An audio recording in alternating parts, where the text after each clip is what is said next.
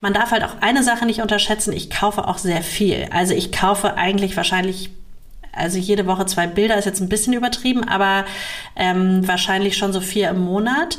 Und ähm, wenn du das halt hochsummierst, dann lohnt sich das für eine Galerie auch.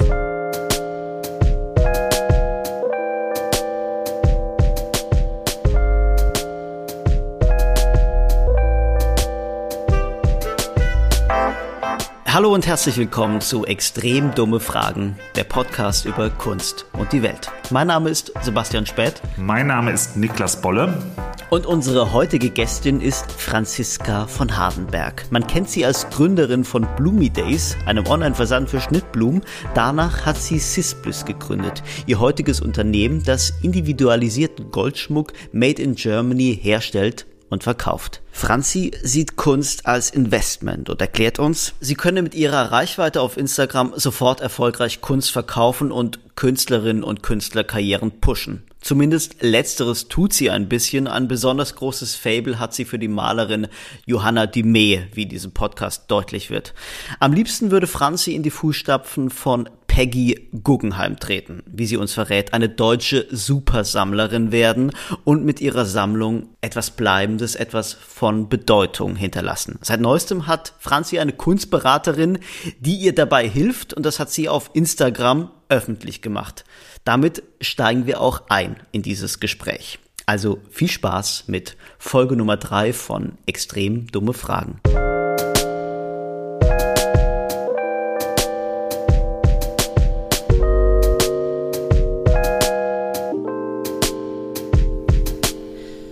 Franz, ich würde gerne einsteigen mit einem Instagram-Post von dir vom März dieses Jahres. Ich gebe ihn jetzt mal verkürzt wieder. Du hast geschrieben, zum ersten Mal seit 16 Jahren gönne ich mir ein Hobby. Also eines, das ich so richtig ernsthaft verfolgen will. Die Kunst. Also das Thema unseres Podcasts. Und dazu hast du dir sogar eine Kunstberaterin genommen, wie du schreibst. Ich habe mich gefragt, ist es ein bisschen so, man fängt mit dem Tennis an und nimmt sich eine Tennistrainerin oder einen Tennistrainer? Ja, also ich glaube auf jeden Fall, weil es total Sinn macht. Der Kunstmarkt ist so groß und es ist einfach wahnsinnig schwierig, alles zu überblicken. Also ich bin Unternehmerin, ähm, mittlerweile ja auch schon seit ein paar Jahren. Ich habe zwei kleine Kinder, wir haben jetzt noch einen Hund ganz neu und ähm, da ist es einfach wirklich, wirklich schwierig, ähm, sich in alle Ebenen ganz tief reinzuarbeiten und alles zu überblicken und da kommen wir bestimmt auch gleich nochmal so ein bisschen drauf. Es kommt ja auch immer so ein bisschen drauf an, mit was für einem Anspruch man das macht. Und ich glaube, ähm, deswegen ist wahrscheinlich auch, sind es viele Unternehmer, die sich fürs Kunstsammeln oder auch Kunst kaufen interessieren, weil es natürlich auch einen reizt. Ähm, weil wenn man was Neues macht, dann will man es ja auch richtig machen. Und insofern glaube ich, ist es immer nicht verkehrt, sich verschiedene Meinungen ähm, einzuholen und einfach zu versuchen, mit Experten zusammenzuarbeiten, die den Kunstmarkt da natürlich noch viel tiefer durchdringen, als man das selber jemals auf so einem Hobby-Level könnte. Und da vertraue ich eben auf meine Artadvisorin, aber auch auf Galerien, ähm, wo ich einfach glaube, dass die ähm, spannende neue Künstler entdecken oder auch schon Künstler im Portfolio haben, die sie gut entwickeln. Und äh, deswegen ist es so ein bisschen ein Mix aus allem. Aber wenn ich so ehrlich sein darf, für mich ist es nicht unbedingt der am meisten naheliegende Schritt, dass man sich als Person, die äh, frisch in diesen Kunstmarkt einsteigt, direkt eine, eine Kunstberaterin holt. Es sei denn, man mh, mm, nimmt es sehr ernst und möchte Kunst als Wertanlage kaufen und idealerweise perspektivisch kein Geld verlieren. Also das ist schon, das ist schon für mich ähm, ein Thema, dass ich ähm, schon versuche, einen Mix daraus zu finden, junge zeitgenössische Künstler früh zu entdecken, diese zu fördern, den Weg zu begleiten, aber ich schon auch versuche, ähm, immer abzuklopfen oder so ein bisschen herauszufinden, ähm, wie diese Künstler ticken, versuche natürlich auch im besten Fall ähm, die im Studio zu besuchen. Und da ist es zum Beispiel natürlich wirklich äh, toll, wenn man ähm, mit einer Advisory zusammenarbeitet, ähm, weil die natürlich über Jahre auch ganz andere Kontakte hat und auch so einem ganz andere Hints geben kann. Und für mich war es jetzt wirklich von vornherein weniger so, dass ich gesagt habe, ich suche jetzt ein Bild für über mein Sofa, sondern für mich war eigentlich, ähm, war eigentlich von vornherein klar, dass ich anfangen möchte, Kunst zu sammeln und das auch auf einem ähm, intensiveren Level, als das vielleicht Privatpersonen machen. Und da ist es schon, finde ich, auch ein, ein valider Aspekt, ähm, den Wunsch zu hegen, äh, dass man zumindest werterhaltend kauft und ähm, dass man einfach schaut, dass man es eben nicht nur, nur Kunst für Dekorationszwecke ähm, kauft. Wie bist du denn in, in, den, in dieses Kunstsammeln eingestiegen? Kannst du dich noch erinnern, was das erste Werk war, für das du dich interessiert hast? Also ich glaube, es ist eine ganz interessante Geschichte. Also in Vorbereitung auf ähm, den Podcast heute habe ich mir diese Frage auch nochmal gestellt und da ist mir eigentlich klar geworden, dass das ein Moment war, im vorletzten Sommer. Da war ich bei einer Veranstaltung von Startup Teens, ähm, die ich sehr lange auch im Beirat unterstützt habe. Und vielleicht ähm, erklären wir das kurz. Startup Teens ist meines Wissens so ein äh, Vereinigung von Unternehmerinnen und Unternehmern, die ein Mentoring-Programm für junge Unternehmerinnen und junge Unternehmer anbietet. Genau, oder? Schüler, also im Grunde genommen Unternehmertum wirklich schon äh, sehr früh als mögliche Option Schülern, Schülerinnen und Schülern aufzuzeigen.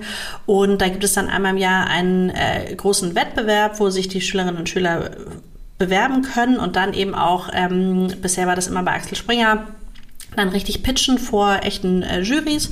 Und ich war eben Teil der Jury und es gab einen Vorabend bei Udo Schlömer, ähm, der ja auch ein großer äh, Kunstsammler äh, ist und ähm, der enthüllte ein neues Werk von Tim Bengel. Und ähm, Tim war an dem Abend da und wir haben eigentlich, glaube ich, drei Stunden am Ende auf der Terrasse gesessen und uns unterhalten und uns über Kunst unterhalten. Und ich hab, bin von diesem Abend weg und ich war so beseelt und habe einfach wieder gemerkt, wie viel Spaß mir das macht und wie toll ich das finde. Und Tim erzählte eben, dass eigentlich alles, was er selber mit seiner Kunst verdient, er direkt reinvestiert in den Aufbau seiner eigenen Sammlung. Und das fand ich so cool und hatte aber zu dem Zeitpunkt noch gar nicht so die Möglichkeiten, jetzt in, in so größerem Stil ähm, wirklich auch zu investieren und ähm, Kunst zu kaufen. Und ich glaube aber, dass das wahrscheinlich so einen Funken bei mir ausgelöst hat, dass ich einfach gemerkt habe, dass das ein, ja, einfach was ist, was mir, glaube ich, auch viel Spaß machen würde. Und, ähm, und so bin ich, glaube ich, zu diesem ganzen Thema gekommen. Und ich muss eben sagen, auch wenn es am Ende darum geht, ähm, was man mit seinem Geld macht, dann ähm, finde ich immer irgendwie so Geld auf der Bank bringt mir halt keinen Spaß. Und äh, ich finde es halt viel schöner, wenn man als Teil ähm, des, äh, des Portfolios irgendwie ähm, das in Kunst steckt, ähm, weil das einfach äh, etwas Wunderschönes ist, was mir unglaublich viel Spaß macht. Und ähm jetzt muss ich aber ganz kurz einhaken, Franzi. Also du hast da einen Künstler kennengelernt, Tim Bengel, der ähm, also der selbst Kunst schafft, aber auch in seiner seiner äh, Halle in in äh, in, in Bergheim, die er da mhm. hat, also Studio Bergheim, sich seine eigene Kunstsammlung aufbaut und auch diese Kunstsammlung zugänglich macht für äh, die Menschen um äh, Stuttgart, Esslingen herum oder jeder, der kommen will. So, du hast dich also äh, drei Stunden mit, mit einem äh, Künstler, der selbst Kunst sammelt, unterhalten und, und hättest ja genauso gut nach diesem Gespräch sagen können, statt zu sagen, jetzt sammle ich Kunst, ach, jetzt will ich selber Kunst machen, weil du machst ja auch selber Schmuck. Also warum sammeln und nicht selber machen? Oh, ich habe, ähm, also das ist tatsächlich für mich, es ist ganz lustig, weil ich habe Kunst-LK damals gehabt in der Schule, also Leistungskurs und ich habe tatsächlich auch mal kurz überlegt, ähm, selber Kunst zu studieren. Ich war auch in Amsterdam an der Hochschule und habe mir das angeschaut. Und ich glaube, wir sehen aktuell einen ganz interessanten Shift auch bei den Künstlern, weg von dem reinen, was man früher vielleicht eher so in Anführungsstrichen gesagt hätte, Künstler-Dasein hin zu eigentlich Künstlern, die auch Unternehmer sind. Also gerade durch halt natürlich viel auch Möglichkeiten der Selbstvermarktung durch Social Media sehe ich schon einen Shift hin zu wirklich eher ähm, Künstlern, die sehr unternehmerisch agieren und auch wirklich große Ziele haben und ihre Karrieren auch ganz bewusst aufbauen, ähm, wohingegen ich das damals vielleicht entweder in der Weitsicht noch nicht so erkannt habe oder das für mich auch nicht erkannt habe. Und ich glaube, bei mir war einfach das Unternehmergehen immer viel, viel stärker ähm, noch als das Künstlergehen. Und insofern ähm, genieße ich es jetzt sehr, dass ich mich in meinem aktuellen Unternehmen sehr kreativ ausleben kann, was ich aber nicht als künstlerisch bezeichnen würde. Und für mich ist das die perfekte perfekte Kombination. Andere aber auf ihrem Weg, ähm, künstlerisch aktiv zu sein, zu unterstützen, ähm, bereitet mir einfach Privatfreude. Aber kam dein Zugang zur Kunst, um jetzt wieder sozusagen zu unserem Thema zu kommen, kam dein Zugang zur Kunst auch über Instagram zustande? Also war das auch so, dass du ähm, Künstlerinnen und Künstler auf Instagram entdeckt hast und dann ihnen Anfragen für Bilder oder für Werke geschickt hast? Weniger. Also für mich ist es tatsächlich eher ein sehr, sehr schönes Kommunikationstool, um mit den Künstlern direkt zu interagieren. Für mich ist es tatsächlich eher, dass ich ähm, es nutze, um mich mit den Künstlern auszutauschen, um ähm, ja einfach das als, als Kommunikationsplattform zu nutzen, weil man ja einfach durch die Galerien oft nicht den direkten Kontakt zu den Künstlern hat, was ja für die Künstler auch gut ist, damit die in Ruhe irgendwie ihre Sachen machen können. Ähm, aber ich sehe schon immer mal wieder Dinge, wo ich dann mit den Künstlern direkt schreibe oder sage, ich melde mich bei der Galerie, ich würde das gerne kaufen oder wie auch immer.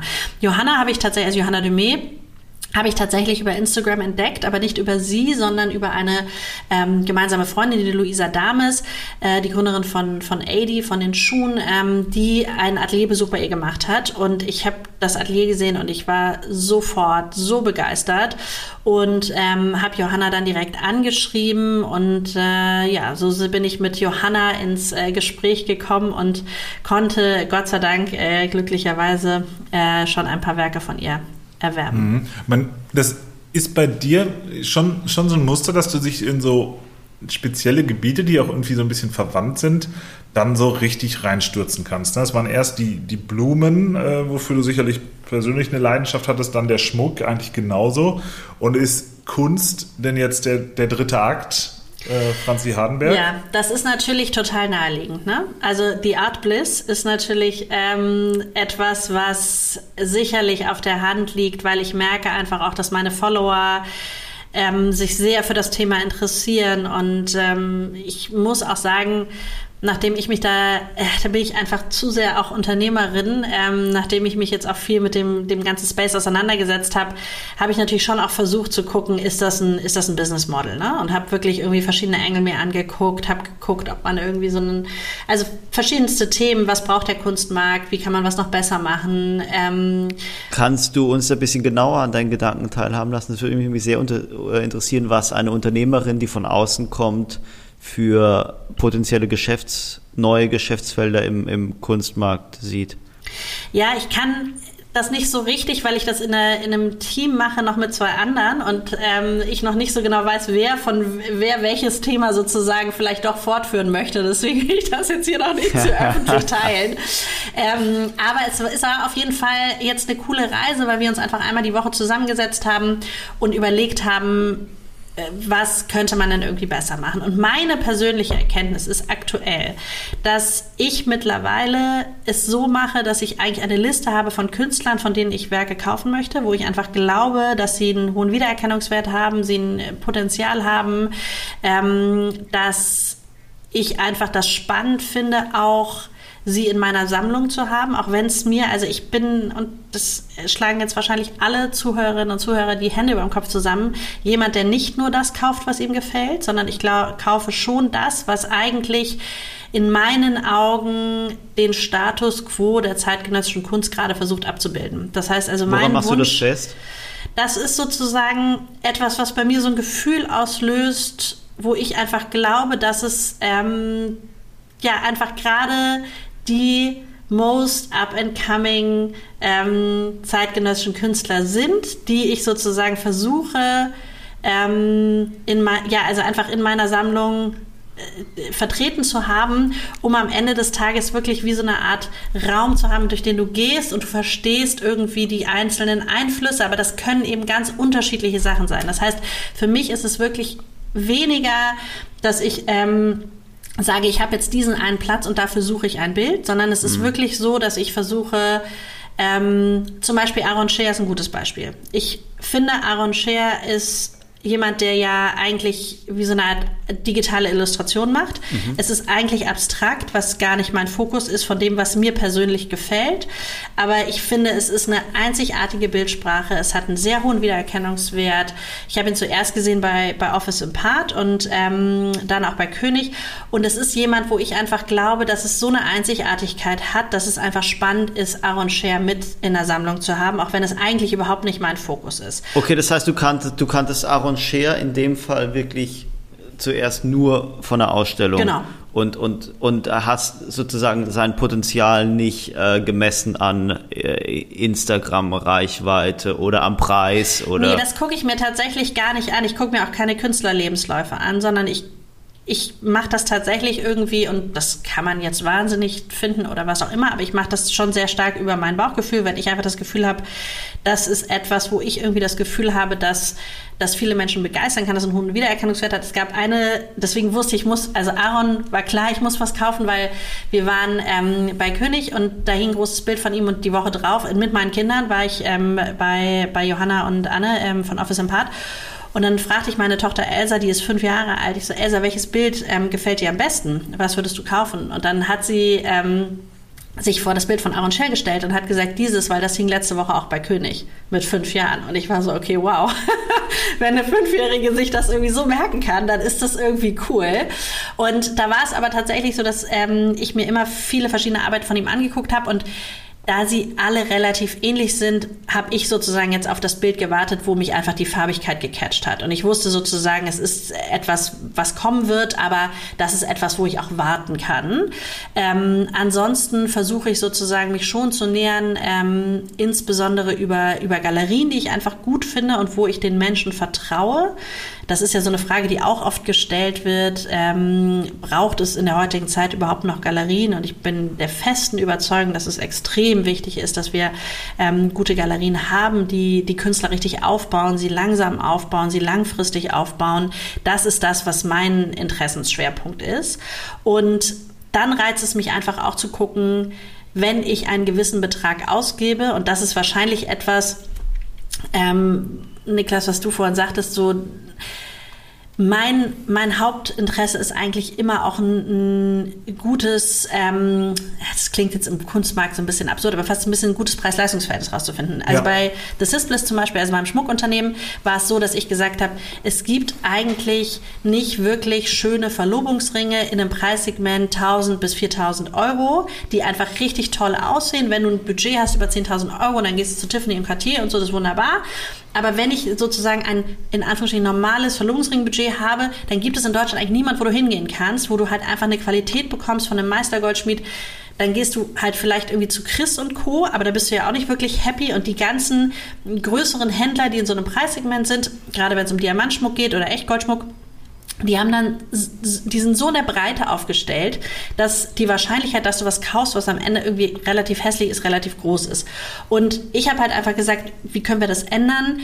Ähm, wir arbeiten bei unseren, also bei vielen von unseren Diamantmodellen zum Beispiel mit sogenannten Illusion Settings. Das heißt, wir nehmen halt kleinere Diamanten, setzen sie aber in einem Kronen-Setting, dass es eigentlich aussieht wie ein Solitär, du aber halt ein viel besseres Preis-Leistungs-Verhältnis hast. Und das ist zum Beispiel was, was mich bei der Kunst total reizt, zu sagen, was für ein Budget habe ich und was ist das Beste, was ich aktuell für dieses Budget kaufen kann. Und das ist vielleicht auch so ein bisschen die Herangehensweise. Aber ihr müsst ja beide zugeben, dass es gerade die Perversion des Kunstmarkts ist, dass äh, Kunstwerke unter 5000 Euro, also Künstlerinnen und Künstler, die Werke unter 5000 Euro verkaufen, werden ja nicht ernst genommen. Ja, aber ich glaube, dass, ähm, dass ein ein Einstieg ist in das ganze Thema. Und ich finde halt irgendwie, dann würde ich zum Beispiel lieber eine kleine Arbeit kaufen für dreieinhalbtausend oder viertausend Euro.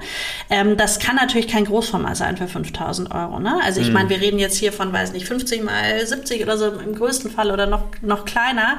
Ähm, das ist natürlich schon so dieser Einstiegs, ähm, dieses Einstiegslevel. Und da muss man schon sagen, glaube ich, macht es total Sinn, wenn man in diesem Einstiegslevel ist, dass man sich ähm, mit bei den richtigen Galerien informiert, dass man irgendwie wirklich schaut und dann eben wirklich lieber sagt, ich kaufe eine kleinere Arbeit für das Budget, aber dann eben vom mhm. richtigen Künstler, richtig in Anführungsstrichen, als dass ich jetzt sage, ich kaufe mir ein Großformat für 1000 Euro von einem Shop, der äh, Fotos printet und lizenziert verkauft vielleicht, ähm, weil das natürlich dann wirklich eher Dekoration ist. Aber das macht mir eben wirklich Spaß zu gucken, ähm, wie man das meiste eigentlich auch ähm, oder wie man das, das Geld da auch am besten hm. ähm, vielleicht investieren kann. Und das ist, wir nennen das immer, also in unserem kleinen Kunstclub, ähm, wir sagen immer, das ist wirklich Early Stage VC Game, ja. You don't know. Es ist hochriskant. Aber Frau, aber, aber Frau Franziska, ich würde jetzt, wenn, wenn, wenn ich Galerist wäre und du würdest in, in, meine Galerie kommen, dann würde ich, würde ich sagen, äh, Frau von Hardenberg, Sie sind ja erfolgreiche Unternehmerin. Ähm, dann ist ja noch der Nachname von Hardenberg. Da würde ich denken, ja, so eine erfolgreiche Unternehmerin, die kann ja mehr als 5000 oder 3500 Euro ausgeben. Der würde ich jetzt versuchen, möglichst irgendwas äh, ab so 10.000 Euro anzubieten. Also ich würde versuchen, dir ähm, ein möglichst hochpreisiges Werk zu verkaufen. Das ist das Problem mit mir. Ich weiß sehr genau, was ich will.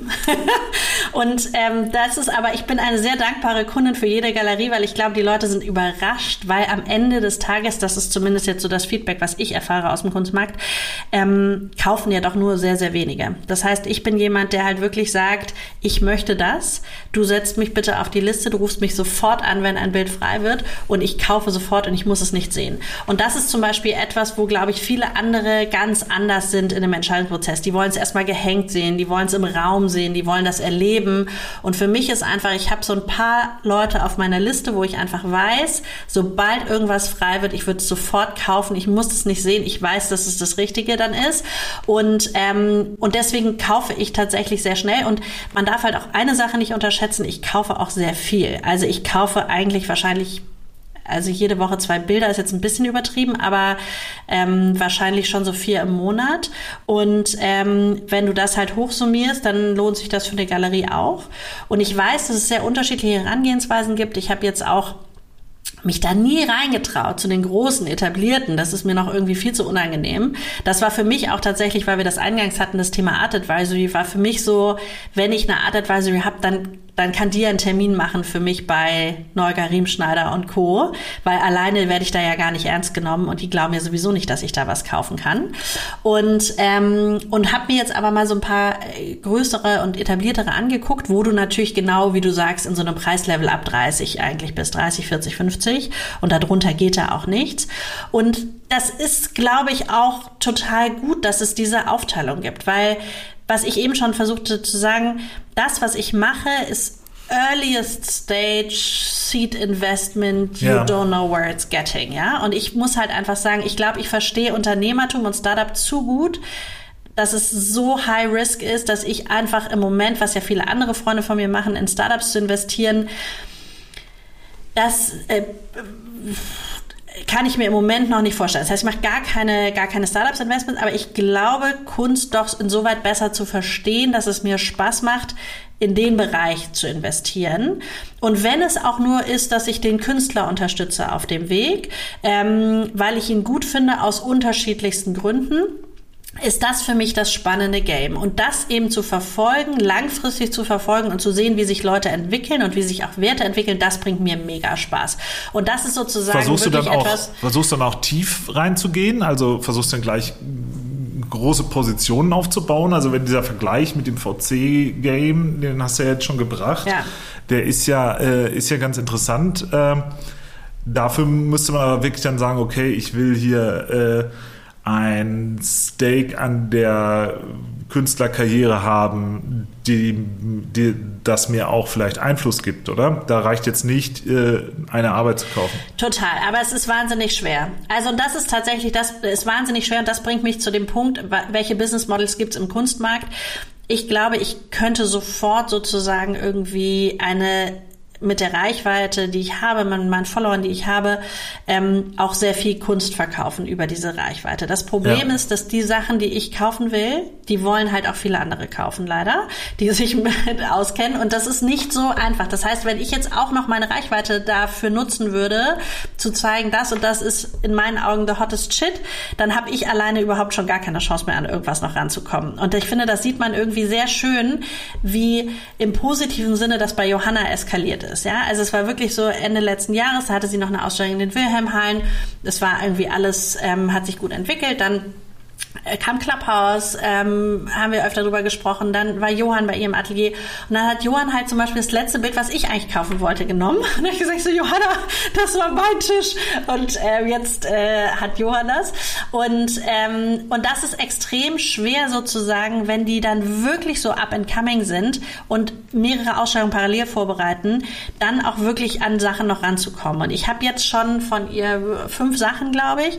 Und dann sagen die Galeristen natürlich auch, jetzt müssen wir mal gucken, dass jemand anders noch was hat und wir müssen auch gucken, dass wir das irgendwie in, in noch größere, etabliertere Sammlungen bringen. Und das ist das, was ich meine. Also ich versuche schon wirklich noch davor zu sein, bevor die anfangen, so ein bisschen hochzufliegen und ähm, versuche auch immer mindestens zwei Werke ähm, von einem Künstler zu, zu erwerben. Ähm, ich würde von Johanna wahrscheinlich gerade alles kaufen, aber es funktioniert einfach nicht und ähm, kann sozusagen nur versuchen, äh, durch sie, durch die Galerien, von denen sie ähm, jetzt auch dann längerfristig vertreten wird, ähm, an mehr Werke zu kommen. Aber ähm, das ist, ist gar nicht mal so einfach. Und ähm, das ist genauso bei einer Conny Meyer oder, oder bei anderen, ähm, die ich mir angucke. Da muss man sich sozusagen erstmal vorarbeiten. Das heißt also bei den Leuten, die gerade in diesem, in dieser, dieser Mittelsphäre sozusagen sind, gibt es einfach kein Nachfrageproblem. Das heißt, es gibt eher ein Angebotsproblem. Und das ist halt eben etwas, wo ich bisher, und ich glaube, deswegen reizt es mich auch so, konnte ich einfach mit meiner Reichweite immer so viel Gutes tun und bewirken und habe mein ganzes Unternehmen damit aufgebaut und das ja auch Gott sei Dank sehr erfolgreich. Und jetzt ist es aber so, dass es eigentlich fast eher ein Hemmschuh ist. Ähm, und deswegen finde ich, hm. wo ich diese Reichweiteneffekte versuche sinnvoll einzusetzen, ist jetzt im Nachgang. Also ich habe ähm, sehr gekämpft um eine Arbeit von ähm, Mona Adliano, die ich bei König gerade gekauft habe. Ich habe das Portfolio gesehen, ich war am nächsten Tag in der Ausstellung und ich habe sofort gesagt, das Bild möchte ich äh, gerne gerne kaufen. Und das war für mich dann auch interessant, weil es dann hieß, ja, du, wir setzen dich gerne auf die Liste und das Investmentkomitee entscheidet dann nächste Woche. Und ich war so, hä, ich habe doch jetzt gerade gesagt, ich will das Bild hier kaufen. Ja, nein, also wir entscheiden dann gemeinsam im Kollektiv, an wen die Bilder gehen. Und das heißt, dass deine äh, Bekanntheit als Unternehmerin und als Influencerin dir äh, hilft als Sammlerin, würdest du sagen? Also ich glaube, im ich kann, ich, ich weiß es nicht, aber in dem Fall war es, glaube ich, ähm, so, dass es vielleicht geholfen hat, weil es gab acht andere Mitbewerber und ähm, ich konnte die Arbeit am Ende jetzt erwerben und ähm, habe mich darüber sehr gefreut. Und ich kann mir schon vorstellen, dass es natürlich irgendwie einen Effekt hat, wenn man überlegt, wie man dem Künstler auch natürlich was Gutes tun kann und ihn ähm, das, ja, das man muss ja sagen, dass die, das auch na, bei jemandem ist, der es auch zeigt, ja, und der es auch mehr als vielleicht ja. drei Leuten zeigt. Ja. Und man muss ja auch sagen, dass Johann König jemand ist oder die König-Galerie eine Galerie ist und Johann König den, den, den äh, Reichweite nicht ganz unwichtig, äh, äh, Social Media Reichweite nicht ganz unwichtig ist. Würdest du Vereinbarungen treffen mit Künstlerinnen und Künstlern, mit Galerien, wenn die sagen würden, ähm, sie kriegen dieses Werk und jemand anderes nicht. Sie kriegen dieses Werk zu einem Vorzugspreis, äh, müssen dafür aber ähm, es auf ihren Kanälen bewerben? Oder kam vielleicht sowas sogar schon vor? Also für mich habe ich wirklich entschieden, dass Kunst mein Hobby ist. Und deswegen ist es ganz schön, dass du eingangs auch genau diesen Post vorgelesen hast, dass ich einfach für mich entschieden habe, ich möchte daraus kein Business machen. Und deswegen ist es tatsächlich so, dass das noch nicht vorgekommen ist und dass ich auch gerne die Werke kaufe, weil ich auch hoffe, einfach auch den Künstler damit zu supporten. Für mich ist das wirklich etwas, wo ich denke, ich kann was zurückgeben an ein Ökosystem, an das ich glaube, was mir Freude macht. Und ähm, für mich wäre das sozusagen eigentlich ähm, keine Option, weil ich möchte das gar nicht geschenkt bekommen gegen im Tausch hm. gegen Reichweite, weil damit mache ich mich auch wieder abhängig und kann dann auch nicht wirklich unabhängige Entscheidungen treffen und ich nehme das ganze Thema schon sehr ernst und ich hätte das Gefühl, mich hm. da dann auch so ein Stück weit ähm, ja irgendwie vereinnahmen zu lassen. Nichtsdestotrotz ja.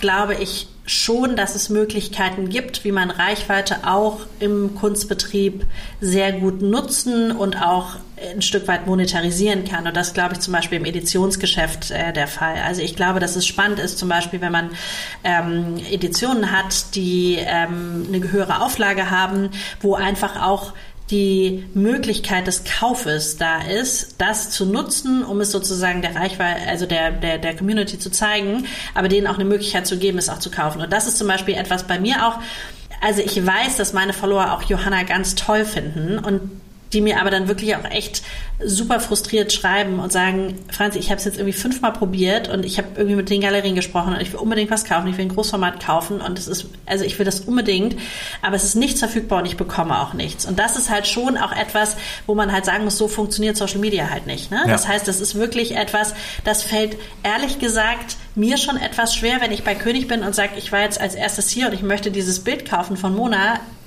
bitte hier ist meine Kreditkarte und es dann heißt, nee, also da werden wir jetzt erstmal nochmal drüber nachdenken und das hat acht Wochen gedauert, ne, bis ich die Zusage bekommen habe. Also ich habe auch ordentlich gebippert ähm, und jede Woche hieß es, wir entscheiden immer noch, wir entscheiden immer noch und am Ende, wie gesagt, glaube ich, gegen acht andere dann durchgesetzt. Auf der anderen Seite habe ich dann auch wieder gemerkt, ist es ja auch ganz geil. Aber man muss sagen, so, okay, jetzt habe ich es dann schätzt man es irgendwie noch mehr wert. Ja, man muss sicherlich sicherlich verstehen, dass vieles von diesen Dingen im Kunstmarkt, glaube ich, ein sehr gut gespieltes Theater ist. Ja, äh, ja. Ja, dass man, äh, dass man das eigentlich, also den, je, je höherklassig die Galerien sind, desto häufiger hört man, there's nothing available und hinten liegt das Zeug und es gibt eben keine Wartelisten.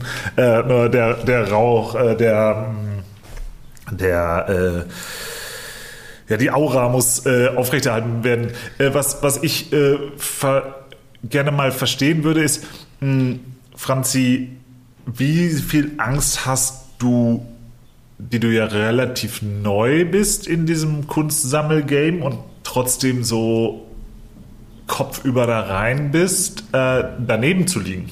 Weil ich weiß von mir selbst und allen eigentlich, die irgendwie sammeln, dass man sich ein bisschen schämt für die ersten Sachen, äh, die man gekauft hat. Ja, und äh, man hat die trotzdem irgendwie gern und die sind ja auch Teil der eigenen äh, Geschichte dort. Aber trotzdem, so ein bisschen schämen tut man sich schon. Hast du da Angst, dass du jetzt vielleicht ein bisschen zu schnell all in gehst? Naja, also die Tatsache, dass ähm, ich jetzt schon bei euch im Podcast sitze, macht mir schon Angst, um ehrlich zu sein, weil das natürlich für mich ist das alles noch so krass neu und ich habe auch eigentlich noch so krass keine Ahnung, aber deswegen dachte ich mir extrem dumme Fragen, das schaffe ich. Ähm, das, damit kann ich Niklas, arbeiten. Niklas macht noch heute Fehlkäufe. nicht drüber reden. Also es ist tatsächlich ich habe ähm, jetzt, als ich im Urlaub war, und das klingt jetzt vielleicht so ein bisschen romantisiert und lächerlich, aber das Buch gelesen von Peggy Guggenheim, die Biografie. Und als ich dieses Buch gelesen habe, dachte ich mir, das ist das, was ich machen möchte. Das ist meine Vision. Wirklich im Grunde ihre ganze Reise, dieser Weg auf dem Weg, Künstler zu begleiten, sie zu besuchen, sie zu fördern und am Ende des Tages eine Sammlung zu haben, vielleicht in einem kleinen Art von, von Museum, durch das du wandelst und ähm, das anderen ermöglicht, die Schönheit dieses Augenblicks zu sehen. Das ist, glaube ich, mein großer Traum. Und deswegen ist es tatsächlich, wie du sagst, eher eine Reise des persönlichen Empfindens und meiner Sicht auf die Zeit, die ich sehe in den Kunstwerken und die ich darstellen möchte, als dass ich ähm, Angst habe davor, Fehlkäufe zu tätigen, weil ich finde, es gehört ja alles in diese Zeit und mh, mm, ich liebe zum Beispiel auch Collagen und ich weiß, dass Collagen nie besonders viel wert werden und dass es einfach gar nicht so ein großes Thema ist. Und ich kaufe sie trotzdem, weil ich einfach ähm, weil sie mir gefallen und weil ich es schön finde. Und ich finde das total okay, wenn man das kombiniert. Und das ist genauso, wie ich eigentlich alles im Leben angehe. Ich habe auch nicht nur ähm, irgendwelche teuren Markenklamotten, sondern ich kaufe auch super viel beim H&M und äh, kombiniere das dann mit irgendwelchen äh, teureren Sachen. Und so finde ich, ist das mit der Sammlung auch. Ich habe nicht an mich selber den Anspruch, perfekt zu sein. Ich habe nicht an mich selber den Anspruch, ähm, da jetzt wahrgenommen zu werden als äh, den neuen Alles-Checker im Kunstbetrieb, sondern ich versuche das wirklich auf meinem Level ähm, so für mich zu gestalten, dass ich am Ende, wenn ich 80 bin, ähm, im besten Fall durch irgendwie ein Haus laufen kann, ähm, an dem alle Werke hängen und ähm, jemand irgendwie versteht, wie es war, zu dieser Zeit 2020, 21, 22, 23 zu leben, zu arbeiten und, ähm, und einfach so ein Stück Zeitgeschichte zu begreifen. Und darum geht es mir viel, viel mehr. Und es gibt natürlich Dinge, weil ich einfach ein ganz schlimmer Impulskäufer bin und wirklich auch da nie eine Nacht drüber schlafe und wirklich sofort sage, ich sehe, also kaufe ich, ähm, wo ich denke so, ach, da hättest du mal eine Nacht drüber schlafen sollen. Oh ja, da hättest du vielleicht nochmal überlegen sollen. Aber das ist auch okay, weil ich glaube, dafür wird es auch irgendwann den richtigen Platz geben. Aber Franzi, dann nimm uns doch mal kurz mit. Du bist uns aus deinem Büro zugeschaltet. Mhm und ähm, hast vor wenigen Tagen auf Instagram einen Post gemacht, wo du deinen Followerinnen und Followern äh, mitgeteilt hast, dass du jetzt äh, Teile deiner Kunstsammlung in deinem Büro ähm, aufgehängt hast. Petersburger Hängung hast mhm. du dazu geschrieben. Äh, diese Wand ist rechts von dir. Genau. Äh, pick doch mal drei Werke raus äh, und, und erklär un, unseren Zuhörerinnen und Zuhörern, was darauf zu sehen ist und warum du dich entschieden hast, diese Werke zu kaufen. Ja, gerne. Also ich habe ähm, eine Edition von Johanna Dumé gehängt. Das sind drei Bilder. Auf dem einen sieht man pinke Crocs, ähm, was für mich auch ein herrliches äh, Bild dieser Zeit ist. Und zwar nicht, weil ich glaube, dass Crocs eigentlich etwas ist, was aktuell ähm, jeder tragen sollte, sondern für mich sind Crocs so das In, der Inbegriff von, von dem ganzen Justin Bieber-Hype, der das ja sozusagen so ein bisschen ad absurdum geführt hat. Dieses ganze Thema Influencertum und Zeitgeist spiegelt sich sich für mich in diesen Crocs wieder. Mm, daneben hängt eine Fendi-Tasche, die sie gemalt hat, auf grünem Grund. Und ähm, ich habe schon seit Jahren vor mir eine Fendi-Tasche zu kaufen, weil ich ja Franzi heiße und da dieses F-Logo. Ich habe aber bisher noch nie eine gefunden, die mir gefallen hat. Und dann dachte ich mir, diese gefällt mir, dann hänge ich sie mir halt an die Wand. Und eine Aldi-Tüte, die unter einem Bild von Karl Lagerfeld hängt, ähm, auf dem Letizia Casta zu sehen ist mit einer Zigarette und einer Chanel-Tasche und darunter hängt die Aldi-Tüte von Johanna. Und ähm, das fand ich irgendwie eine ganz schöne Art und Weise, das aufzuhängen, weil das eben genau wieder dieser Punkt ist, dass ähm, der, meiner Herangehensweise an alle Dinge. Du musst nicht alles teuer haben, du musst nicht von allem ähm, wirklich immer immer das, das teuerste kaufen, sondern es kann, es kommt auf die Kombination der Dinge an, weil sonst wird es auch langweilig. Und natürlich kann man jetzt auch in eine Galerie gehen und ähm, sich mit den ganzen Blue Chips beschäftigen und sagen, ich gebe da jetzt irgendwie wahnsinnig viel Geld aus, aber dann ist für mich auch das Risiko irgendwie weg. Also mir macht es ja auch Spaß sozusagen, wirklich so ein bisschen dieses Gambling äh, mitzumachen. Also das ist das eine. Dann habe ich eine Collage von James Gallagher, einem New Yorker Künstler, die ich letztes Jahr entdeckt habe bei ähm, The Curve, einer Galerie, die immer mal wieder in Pop-ups ähm, agiert und äh, die sich hauptsächlich ähm, eigentlich nur auf Collagen spezialisiert hat. Und mir hat sie sofort angesprochen von der Farbigkeit. Es ist in so Sepia-Tönen und man sieht eine Szene, ähm, wo ein Mann der Frau ich würde sagen, einen Kuss auf den Bauch gibt und sie hat irgendwie was Sexuelles, Anrührendes und sehr Intimes, ähm, was mir gut gefallen hat.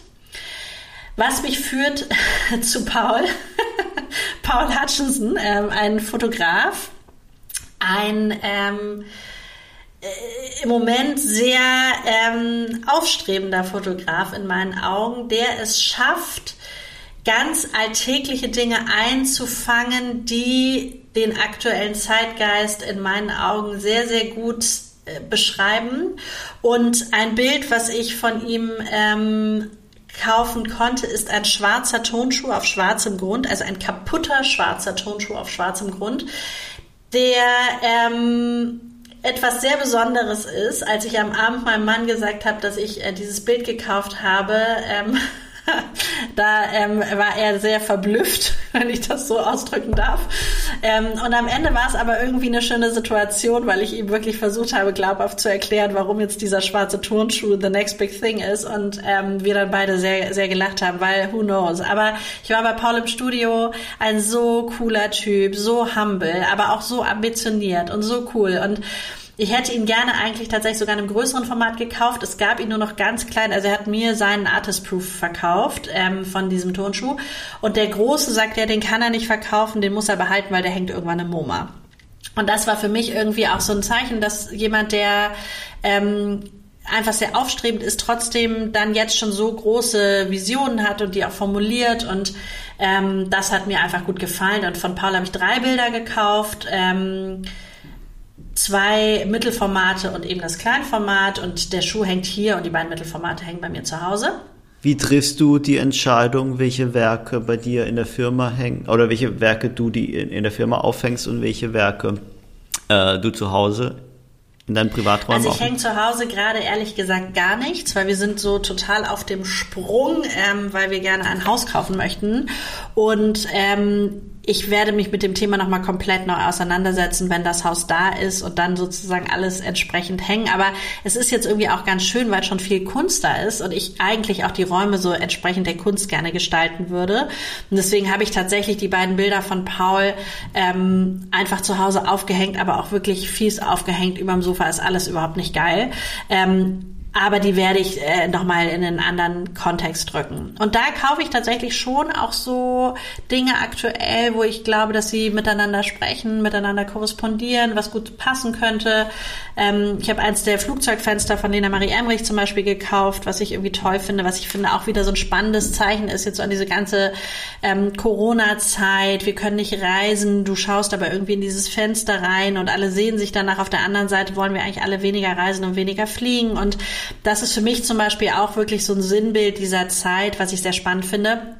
Das hängt aber gerade noch in der Ausstellung. Also ich habe zum Beispiel schon viele Werke auch gekauft, die aktuell noch gar nicht bei mir sind. Philipp Emde, ah, ähm, Philipp. Mona habe ich noch gar jemand, nicht. Also es sind jetzt find. sozusagen. Finde ich, find ich super. Ja, Niklas, ja. erzähl doch du mal, wie du das machst. Wie entscheidest du denn, welche Werke bei dir in der Firma hängen? Wie zum Beispiel Marion Fink und welche Firma bei dir in deinen äh, in deinen Privatgemächern äh, aufgehängt werden? Ähm, eigentlich nach, nach verfügbarem Platz.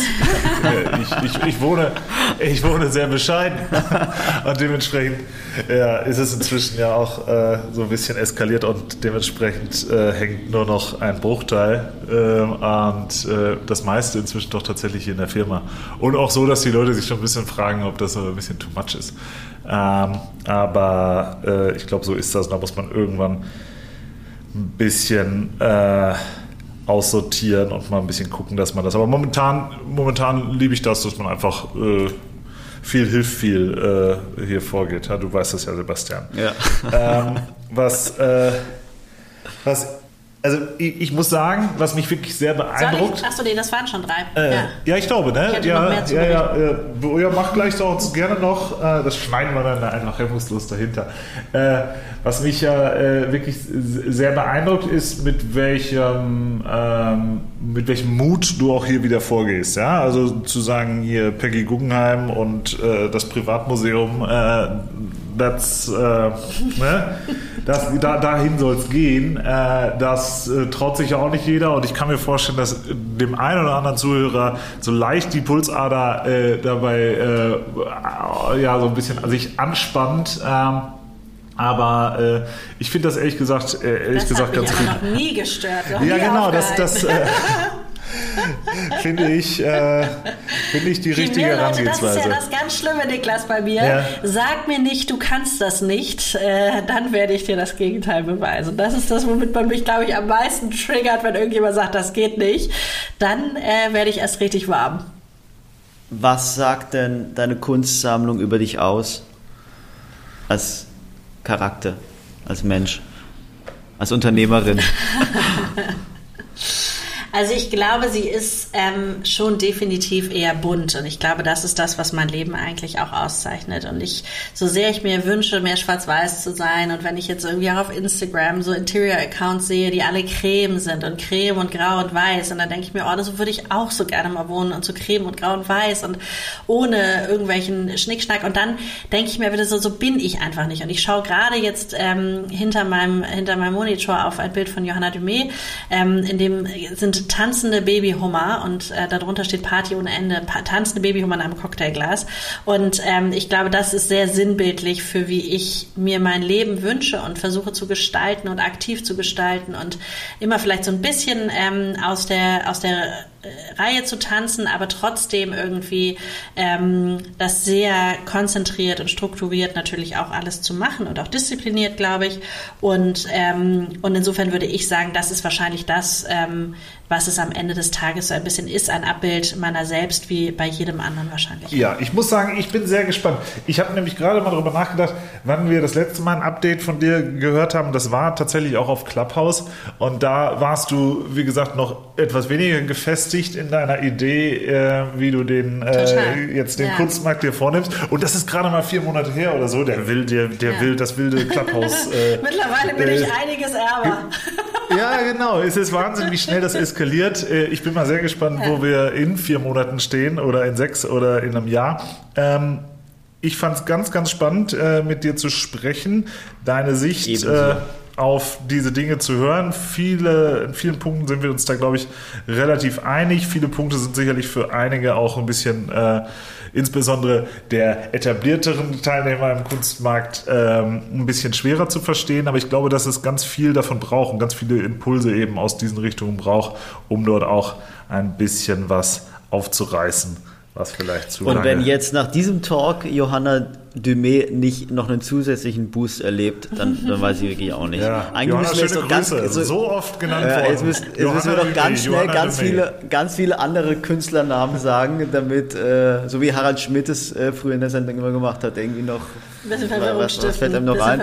Jetzt sagen wir noch, jetzt sagen wir noch fünfmal Tim Bengel und, und, und zehnmal Alexander Höller und, und dann ist es wieder ausgeglichen. Das Schöne ist, und das vielleicht auch nochmal abschließend von meiner Seite, deswegen ist auch die finale Entscheidung eigentlich getroffen, das als Hobby zu belassen, weil ähm, es ist für mich kein Business und wenn es kein Business ist, dann darf ich alle dummen Fragen dieser Welt stellen und es gibt keine Erwartungshaltung an mich, es gibt keine Erwartungshaltung an den Erfolg.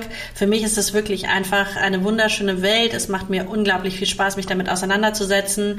Aber ich habe, I'm not afraid to fail, weil was ist mein Geld? Das habe ich verdient, das gehört niemand sonst und ich kann damit machen, was ich will. Und wenn es am Ende des Tages irgendwie ähm, mir, also ihr glaubt gar nicht, wie viel Freude mir das macht, jetzt hier in meinem Büro zu sitzen und auf diese Wand zu schauen. Und das ist total wurscht, ähm, wohin die sich entwickelt. Das ist einfach das Schönste. Und, ähm, und deswegen glaube ich tatsächlich, ähm, bin ich da ganz äh, furchtlos, weil es einfach wirklich für mich ein, ein privates Thema ist und eben kein Business. Und ähm, da habe ich wenig Sorge ähm, vor äh, pulsierenden Pulsadern. Kannst du eine Kunstversicherung empfehlen? Vielleicht das als wirklich letzte Frage. Ja, ich, ich bin gerade dran, ehrlich gesagt erst.